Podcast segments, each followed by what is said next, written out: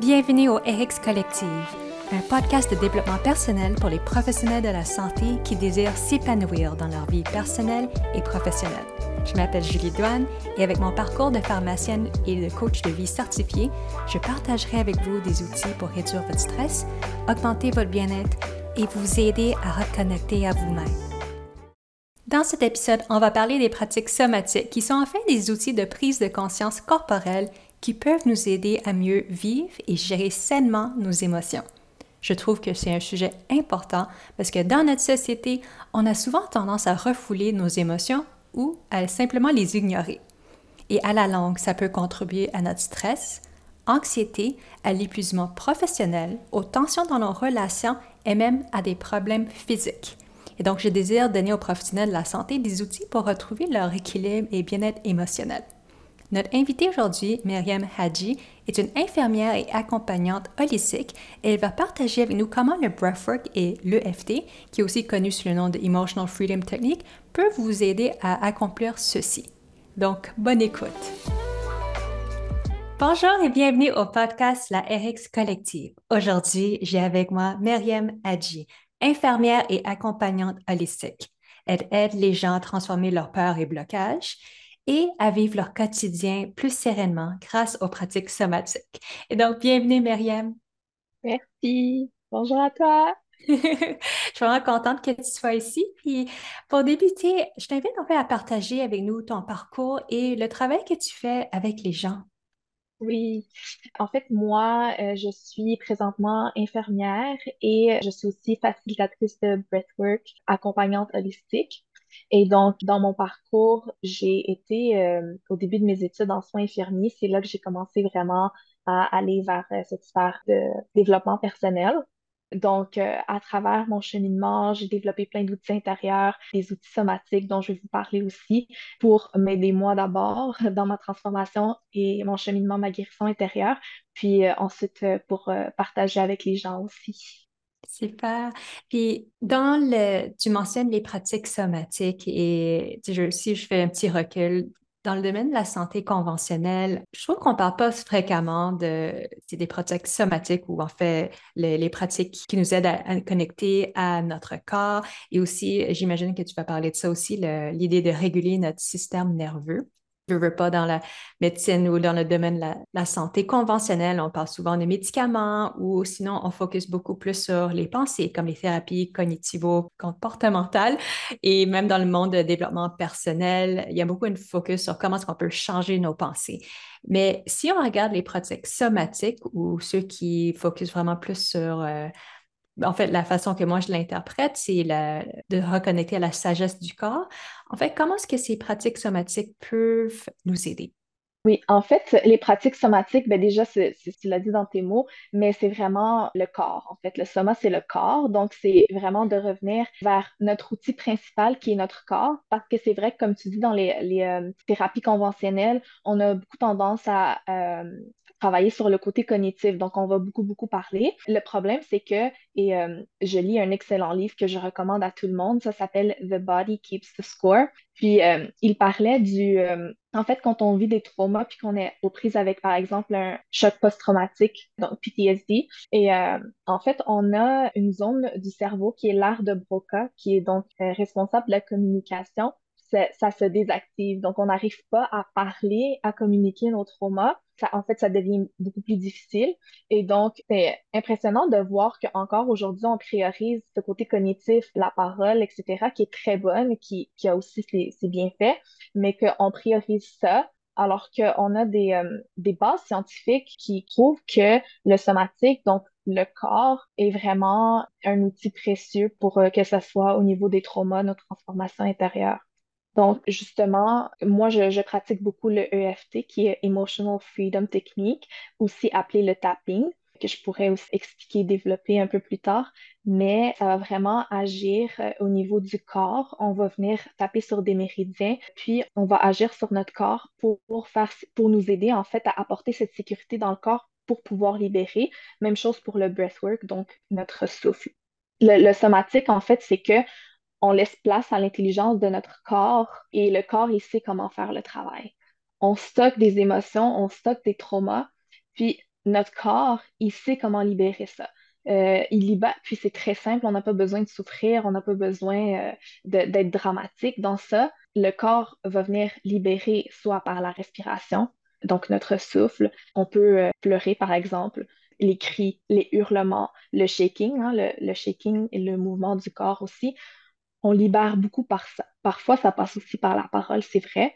Et donc, quand on se permet de déconnecter, de cette sphère du mental, puis qu'on revient vers le corps, il le fait intuitivement.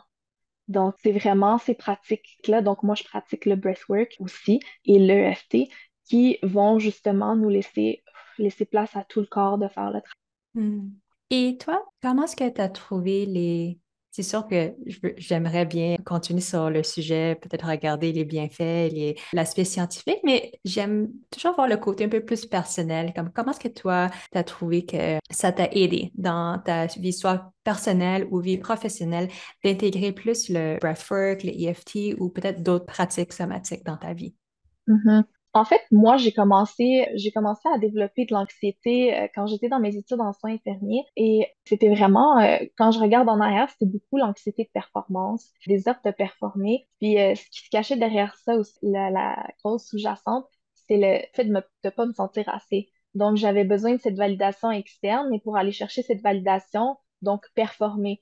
Puis, ça me causait énormément d'anxiété, mais c'était vraiment une anxiété une anxiété qui me paralyse. Puis aujourd'hui, puis c'est là que j'ai été introduite à la pleine conscience. Puis la pleine conscience m'a apporté en fait euh, cette dimension de, ça m'a reconnecté à mon corps, puis à aller euh, plutôt vivre mes émotions dans mon corps, dans mes ressentis, plutôt que de les réfléchir dans ma tête. Donc ça m'a introduit à mon corps tranquillement.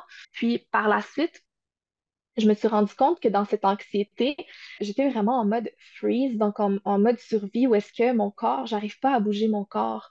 Donc, je, me fiche complètement. Puis dans les situations qui m'arrivent dans ma vie tous les jours, que ce soit en tant qu'infirmière ou dans ma vie personnelle, quand je me sens overwhelmed, je, vois ça comme une montagne et donc je fige. Quand je dis je fige, c'est que mon corps, j'ai très peu de mouvement et par contre, mon corps est hyper tendu, hyper contracté. Je fais beaucoup d'évitements, je procrastine. Donc, c'est vraiment comme ça que ça se manifeste pour moi. Et en fait, j'ai fait plein de choses. Je me suis assise en méditation. J'ai réalisé à un moment que m'asseoir en méditation, ça augmentait ce freeze response parce que j'avais besoin de mouvement. J'avais besoin d'intégrer aussi euh, mon corps dans pratique. Et c'est là que j'ai découvert, j'ai commencé euh, le breathwork. Puis le breathwork, en fait, il m'aide à compléter mes cycles émotionnels. Donc, on a un, quand on, a un trigger à l'extérieur de nous, on va avoir une émotion, une réaction, puis euh, on passe par un, cycle où on, a le choix soit de vivre puis de compléter le cycle de stress, donc libérer l'émotion, ou sinon on la garde puis on la stocke à l'intérieur de nous. Puis moi, j'étais tellement stock, j'étais tellement pris dans mon corps que je, ne pouvais pas dealer, je pouvais, j'étais tout le temps pris avec ça. Puis ça m'a figé dans ma vie à plusieurs aspects. Donc, euh, je parle de figé, de procrastiner, mais en fait, ça, sur le long terme, même sur le moyen terme, ça a des très grosses conséquences dans ma vie. Quand, en tant qu'infirmière, dès qu'il arrive un petit truc, puis surtout quand ça touche mon désir de performer, puis cette peur de je suis pas assez, je fige complètement si je me rappelle, ça, me, vient comme ça, mais il y a un moment où moi, je fais du soin à domicile, donc je vais voir les gens, je fais des évaluations à domicile. Et euh, j'étais dans ma voiture, j'ai oublié de faire quelque chose, j'ai oublié de faire une évaluation auprès d'un patient. Et je me suis dit, ah, c'est pas grave parce que je vais juste retourner un peu plus tard, je vais prendre un peu de mon temps parce que c'était mon erreur et je vais retourner pour l'évaluer.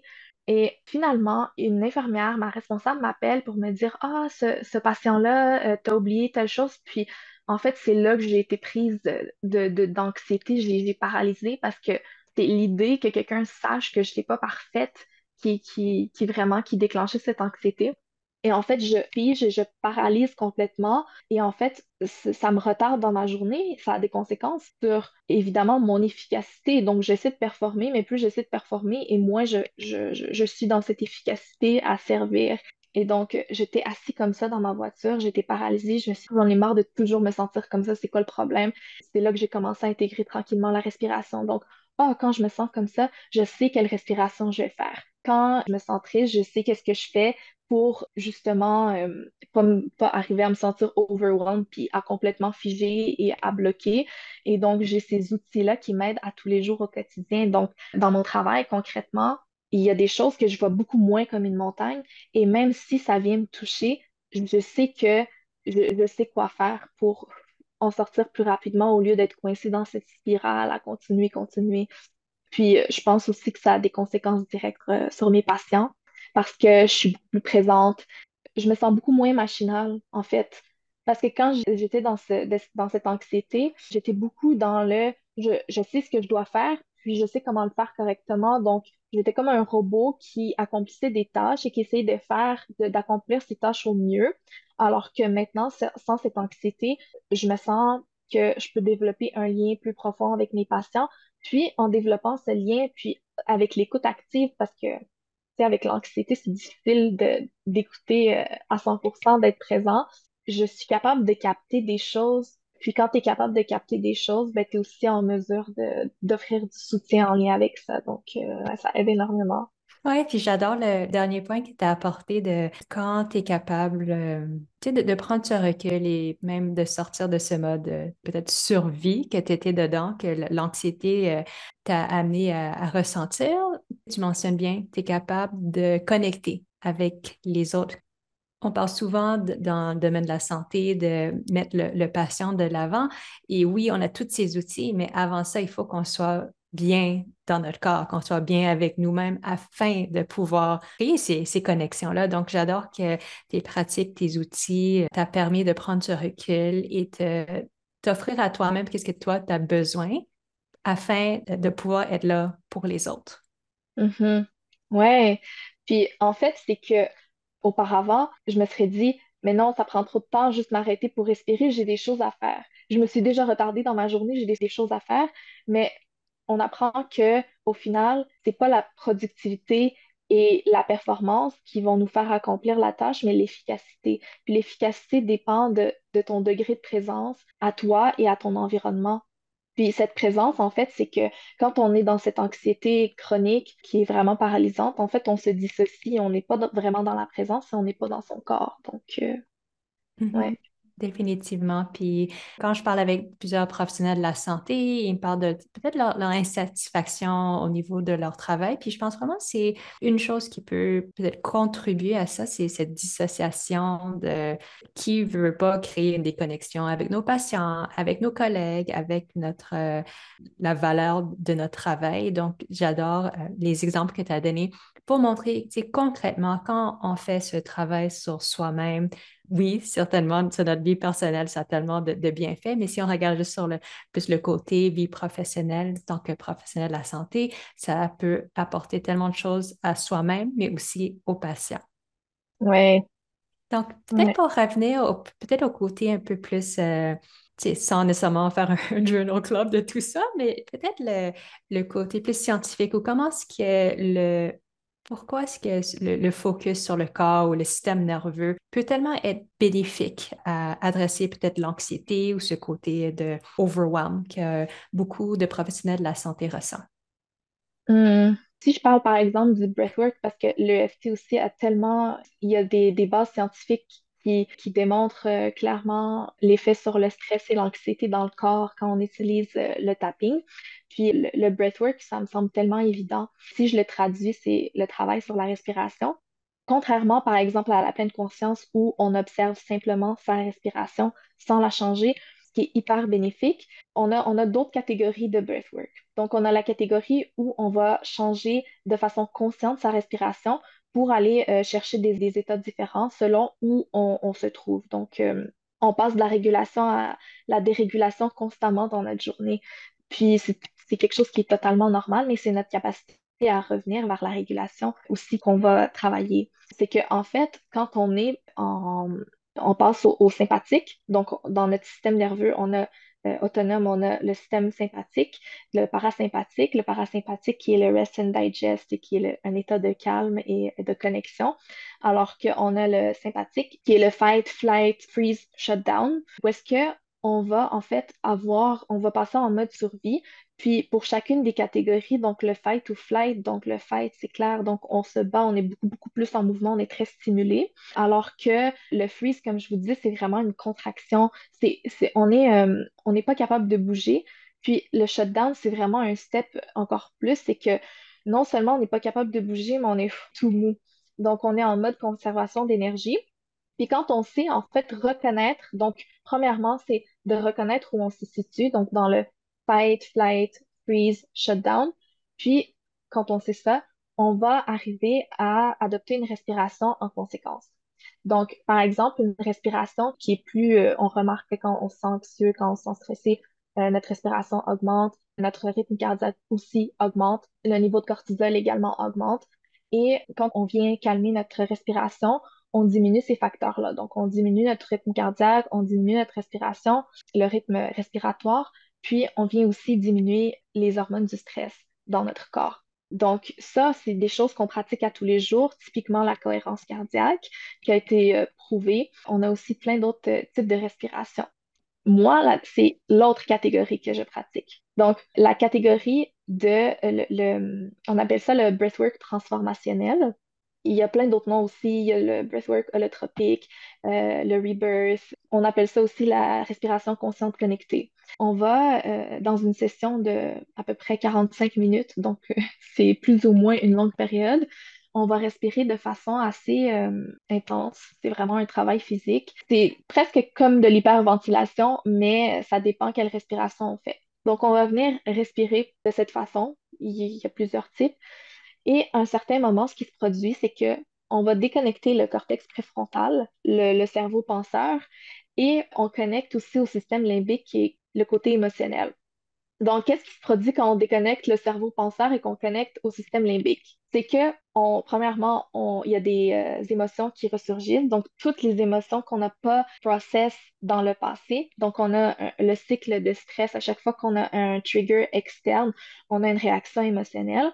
Quand on ne prend pas le temps de compléter, de, vivre cette, cette, émotion qui vient, on a des cycles qui ne sont pas finis.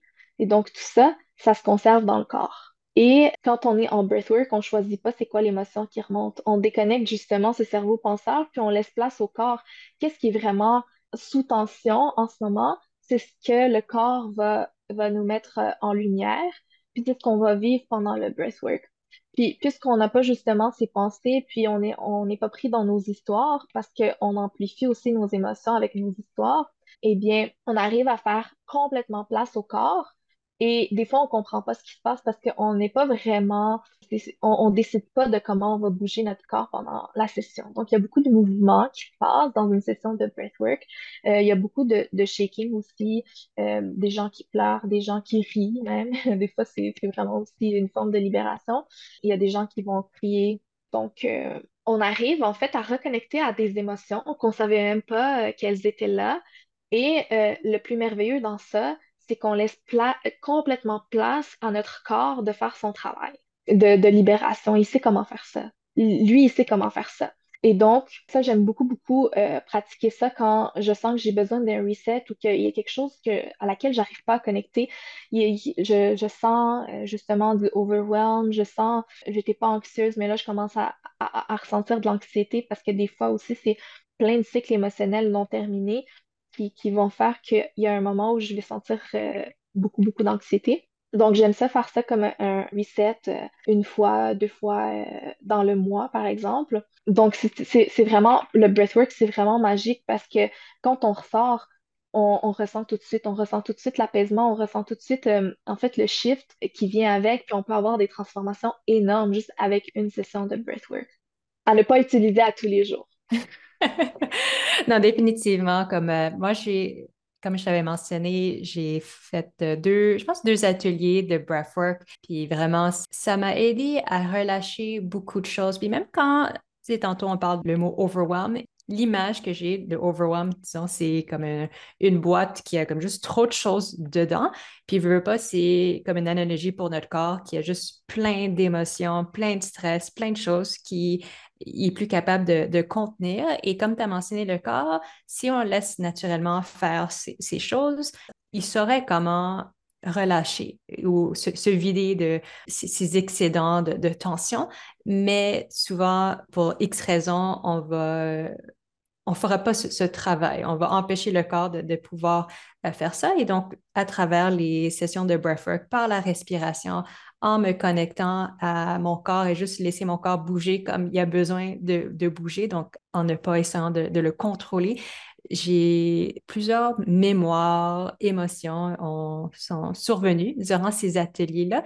Et en effet, moi, j'ai bien pleuré. j'ai beaucoup, beaucoup pleuré, puis je comprenais parfois même pas pourquoi je pleurais à certains moments. C'est seulement à la fin de la session, la facilitatrice m'a aidé à comprendre qu'est-ce qui s'est passé. Et tout ça pour dire qu'à la fin, je me sentais vraiment un, espace à l'intérieur, non seulement du corps, mais aussi du cœur, du cerveau. Et donc, si on revient à l'image, en tout cas pour moi, du overwhelm, comme s'il y a une boîte qui avait juste bien trop de choses dedans, le breathwork m'a permis tellement d'alléger mon, expérience et qu'est-ce que je, ressentais. En tout cas, ça m'a permis d'approcher mon quotidien avec beaucoup plus de, clarté, sans ce gros bagage euh, émotionnel ou, tension que, que j'avais. Donc, euh, ouais, ça, c'était mon expérience du breathwork. Et en effet, comme tu mentionnes, c'est pas quelque chose qu'on fera tous les jours, mais comme un petit reset ou au moment qu'on peut-être on sent euh, soit peut-être une tension ou tu sais, le mot en anglais qui me vient, c'est stuck. Something's like stuck inside of you. Qu'on sent qu'il y a mm-hmm. quelque chose de pris de pouvoir voir, OK, j'ai essayé tout le côté mental de, comprendre qu'est-ce qui se passe en moi. Et si le côté mental n'a pas réussi à élucider, on va se retourner au corps pour nous aider à comprendre qu'est-ce qui se passe. Oui, exactement. Puis, euh, tu parlais de mémoire, mais en fait, euh, justement, dans ce, dans ce livre, The Body Keeps the Score, qui est vraiment génial, c'est qu'on remarque de plus en plus qu'en fait, les mémoires, les mémoires sont stockées dans les viscères. Donc, les, mémoires sont dans le corps. C'est, je trouve ça impressionnant parce que, en fait, quand on, arrive justement à se déconnecter de cette sphère du mental, on, on trouve ça bizarre parce que on reconnecte à des choses qu'on a oubliées peut-être, mais c'est normal, c'est parce qu'on connecte au corps, ces mémoires euh, reviennent. Définitivement. Ouais. Si on parle du EFT, qui je ne sais pas si on l'a mentionné dans la conversation, mais c'est Emotional Freedom Technique. Puis en français, c'est c'est-tu technique libération? Attends, c'est quoi en français? Technique de libération émotionnelle. Je ne suis pas sûre parce que je l'ai toujours appelé euh, Emotional Freedom Technique. pour euh, les gens qui ne savent pas c'est quoi le EFT, euh, comment est-ce que tu, l'expliquerais? Donc, l'EFT, premièrement, c'est on a des points d'acupression partout dans le corps où est-ce qu'on vient taper. Donc, on suit une recette. On suit une recette où est-ce que, donc, je le comparais avec l'acupuncture. L'acupuncture, ça vient de la médecine chinoise, comme le FT, ça vient aussi de la médecine chinoise. Et euh, l'acupuncture se base sur les méridiens qu'on a partout à travers le corps, qui, euh, à travers eux, circulent l'énergie. Et donc, selon les Chinois, c'est euh, la santé, c'est d'abord une bonne circulation d'énergie dans le corps. Et donc, on utilise ces méridiens en acupuncture avec des aiguilles. C'est pour ça qu'on appelle ça de l'acupuncture. L'EFT, puisqu'on utilise nos doigts pour taper sur les méridiens, on appelle ça de l'acupression. Donc, on va venir taper sur des points spécifiques au niveau des méridiens. Puis, ce qu'on vient faire, c'est qu'on vient vraiment permettre la circulation d'énergie parce que c'est vraiment des émotions qui sont prises dans les points. Et donc, quand on tape dessus, on, permet de les libérer puis de faire circuler l'énergie. Et donc, les émotions qu'on n'arrive pas à vivre, qui sont stock parce que pour la plupart du temps, on, on s'est tellement déconnecté de notre corps qu'on à chaque fois qu'on a souvent une émotion, on réagit en, se contractant et on n'arrive pas à faire circuler parce que ça peut, l'émotion, elle peut se libérer vraiment rapidement. Mais c'est juste notre capacité à justement euh, lâcher prise puis laisser l'énergie circuler qui va faire la différence. Puis l'EFT, ça va vraiment nous aider à ça. Et d'ailleurs, euh, il y a une étude récente qui a été faite, 10 ans d'études euh, sur les points d'acupression à l'Université de Harvard en fait, qui a démontré qu'en tapant sur les points d'acupression, on diminue à 20 le, notre taux de cortisol dans le corps. Rien qu'en tapant sur les, points d'acupression. Ouais, donc euh, c'est vraiment impressionnant. Puis euh, on a aussi, parce que euh, quand on tape sur les points d'acupression, on vient aussi utiliser notre, la parole, puis on vient vraiment mettre des mots sur nos ressentis, sur nos émotions. Et donc, on tape en même temps, puis on va choisir vraiment une affirmation qui va euh, réussir à, nous connecter aussi avec cette émotion. Donc, on va dire ça, ce qu'on ressent pendant qu'on est en train de taper. Pourquoi? Parce que quand on met vraiment les mots sur ce qu'on ressent, on arrive à reconnecter aussi plus facilement avec cette émotion. Donc, on a la, sphère aussi cognitive. Puis, en tapant sur les, les points d'acupression, on arrive à ramener de la sécurité dans notre corps. Donc, en diminuant notre, de notre taux de cortisol. Puis également, au niveau du système limbique, puis ça aussi, c'est basé sur euh, des recherches scientifiques, c'est qu'on a l'amygdale. C'est vraiment euh, notre caméra de sécurité qui est toujours en train de flairer le danger pour essayer de nous protéger. Donc, elle se trouve au niveau euh, donc la zone émotionnelle, qui est le système limbique. L'amygdale, son activité diminue pendant qu'on est en train de, faire du tapping. Alors que pendant un trauma, son activité est vraiment en augmentation. quand on a un trauma à, process, puis qu'on tape sur les points d'acupression, on, vient vraiment relâcher puis désactiver une certaine charge euh, pour pouvoir en fait nous sentir en sécurité de process les émotions qui viennent avec. Hmm, ouais, ça, ça me parle beaucoup, surtout le côté décharger ou en fait désactiver cette charge que moi, dans mon expérience avec l'EFT, qu'est-ce que je remarque, c'est que quand je vis une émotion très forte, par exemple, je suis extrêmement stressée, extrêmement frustrée, sur une échelle de 10, je suis un 8 sur 10, on dirait que l'EFT m'aide à retrouver une certaine neutralité et revenir vers plus un 3 ou 4 sur 10 d'intensité ou d'émotion. Et en diminuant l'intensité, en retrouvant une certaine neutralité, en fait, en prenant un recul, je trouve que je suis capable de faire vraiment des meilleurs choix et prendre des meilleures décisions versus quand je suis frustrée un 8 sur 10, là, je suis beaucoup plus en mode réactive. Et une des raisons pourquoi je trouve que ça m'aide personnellement, c'est ça m'aide à vraiment nommer les émotions que je vis en ce moment. Donc, au lieu de refouler mes émotions et faire semblant comme si tout était correct, tout est sous contrôle, si je suis capable d'être honnête avec moi-même et de dire, tu sais quoi, ouais, je suis extrêmement stressée en ce moment, euh, je suis frustrée et en même temps, j'accepte comment je me sens maintenant et je suis ouverte à, changer de perspective. C'est souvent, pour ceux qui ne sont pas familiers avec l'EFT, on va toujours commencer avec l'expérience, euh, le, vécu présent en ce moment.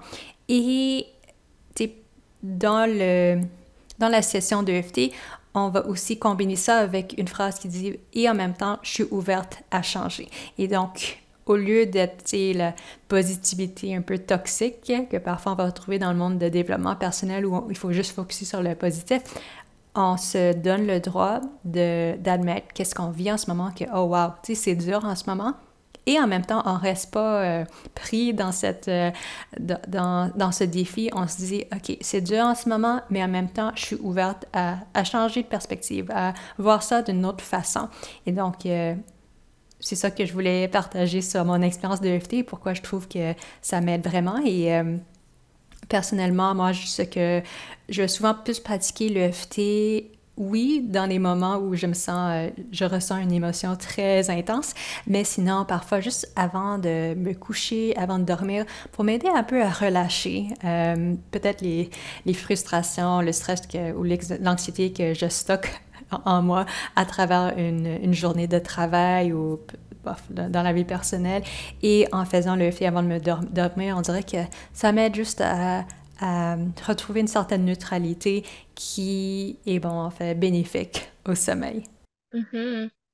Ben, en fait, c'est exactement ça. C'est exactement ça. C'est que en, arrivant à nommer nos émotions, c'est vraiment important parce qu'on pense que c'est contre-productif parce que on est dans la, entre guillemets, la négativité, alors que bien au contraire, c'est ça que l'émotion a besoin. Puis juste de pouvoir la nommer, on se permet aussi de la vivre. Euh, parce que sans ça, c'est, ça va toujours, ça, va rester là. Euh, tu parlais de, tu pratiques l'EFT à la fin de la journée, puis la raison pour laquelle je pratique le breathwork, puis j'allie l'EFT avec ça, c'est parce que le breathwork que je viens d'expliquer, c'est quelque chose que je pratique euh, pas au quotidien. Euh, la respiration, oui, comme la cohérence cardiaque, etc. Mais l'EFT, l'EFT, je fais de l'EFT n'importe quand dans la journée. Je peux, faire 10 fois de l'EFT dans la journée parce que euh, dès que je me sens triggered par quelque chose, puis des fois, je sais même pas comment processer ça, des fois, j'ai pas envie de m'asseoir pour respirer. Puis je pense que tu es d'accord avec moi, il y a des émotions des fois, c'est la dernière chose que tu as envie de faire. Et donc, le FT, c'est bon pour n'importe quelle émotion, n'importe quel trigger et n'importe quelle situation. C'est à la portée de la main. Et euh, souvent, on, on peut juste s'asseoir un cinq minutes. Juste un cinq minutes peut avoir énormément de bienfaits, justement, diminuer l'intensité de ces émotions. Et donc, euh, moi, j'adore. Puis, comme tu dis, à chaque fois que je fais du tapping, je remarque l'intensité de mes émotions qui diminue de façon impressionnante. Puis, on n'est pas habitué à ça parce qu'on vit dans un monde où on n'est pas encouragé à vivre nos émotions, premièrement. Et, donc, on ne sait pas comment les gérer. Puis, on pense que quand on permet de les vivre, on va être pris dans cette spirale pour toujours, de juste ressentir que ça va toujours rester là, alors que cet outil qui est, qui est un outil somatique, en fait, je suis étonnée à chaque fois parce que ça me prouve que juste en, en commençant à, taper, je me dis, cette émotion ne va jamais partir, c'est tellement intense, c'est impossible que ça me fasse quelque chose juste en cinq minutes de tapping. Et à chaque fois, à chaque fois, l'intensité diminue de, de, de façon impressionnante. Ouais. Mm. Oui, j'adore ça. Puis tu nommes aussi quelque chose euh, que je trouve important pour les gens qui ont essayé la, la méditation de pleine conscience, juste être assise, immobile, qui, qui disent OK, je ne suis pas capable de, de, rester assise pendant cinq minutes sans rien faire. Je trouve que les pratiques somatiques, à cause que on est plus, on est plus, on engage plus notre corps que pour les personnes qui disent sont pas capables de rester assises. Ils aiment beaucoup plus le EFT ou les, les pratiques somatiques comme le shaking à, cause que peut-être c'est vraiment ça que leur corps a besoin dans le moment. Et une fois qu'ils ont libéré ces émotions ou les, tensions dans le corps, là, ils sont plus euh, aptes à, disons, s'asseoir de façon plus calme et en silence pour pratiquer peut-être les euh, pratiques formelles de la pleine conscience. Donc, je voulais juste nommer ça au, cas où il y a quelqu'un dans l'audience qui est comme, oh my God, genre, je suis pas capable de rester assise pour méditer peut-être l'EFT ou le shaking ou les autres pratiques somatiques euh, à explorer pour vous. Oui, exactement. Je prends l'exemple de moi, justement, je pense que je l'ai mentionné tout à l'heure, mais j'étais dans une réponse de freeze et à chaque fois que j'allais m'asseoir pour méditer, donc je bougeais pas, donc je rajoutais encore plus de, non-mouvement à mon corps. Et donc, je, ma réponse d'anxiété puis de freeze augmentait encore plus. La pleine conscience, je l'utilise encore aujourd'hui. C'est vraiment une base euh, solide sur laquelle on peut toujours revenir puis qui est toujours en soi. Je l'utilise plutôt de façon informelle beaucoup dans ma vie de tous les jours. Mais c'est aussi important de mentionner que c'est vraiment un super complément. Donc, par exemple, quand on, pratique l'EFT, euh, la méditation pleine conscience, elle nous permet de revenir vers aussi l'observation de nos émotions, de ce qu'on ressent, de nos sensations physiques, oui, de notre respiration, etc., mais aussi de, de, de, vraiment être en mode observateur. Puis quand on est en mode observateur, on, on, prend conscience de plein de choses qui se passent dans notre corps, puis ensuite on peut les travailler en EFT. Donc mm. c'est vraiment un super, euh, une super complémentarité. Puis euh, effectivement, si on n'est pas capable de méditer, de s'asseoir, on prend une, pratique somatique, puis euh, ça va vraiment justement peut-être désamorcer, puis nous permettre aussi de, de s'asseoir, euh, puis de méditer. Ouais. Super. Ben, pour conclure, ben, un, merci Myriam pour ton temps de, de, partager avec nous ces belles pratiques. Et honnêtement, je pense qu'ils sont tellement aidants et c'est tellement complémentaire à, pratiques qui sont peut-être plus populaires maintenant, mais je trouve que les pratiques somatiques ont tellement leur place et leur valeur. Donc, merci de nous, nous expliquer tous leurs bienfaits. Et si jamais les gens sont intéressés à connaître plus sur le breathwork, à aller à peut-être des ateliers ou comprendre plus c'est quoi l'EFT, comment est-ce qu'ils peuvent te rejoindre? Donc, euh, je suis plus présente sur Instagram, qui est mon prénom Myriam, tiré en bas Blossoms. Je pense que tu vas l'écrire euh, quelque part. Oui, dans les notes. Oui, parfait. Donc, euh, vous pouvez me rejoindre là, puis il y a des choses qui t'en viennent aussi. Oh, OK. J'ai bien hâte de voir la suite des choses. Donc, merci, merci Myriam pour ton temps. Je t'apprécie tellement. Ah, merci, merci de m'avoir invité, Julie.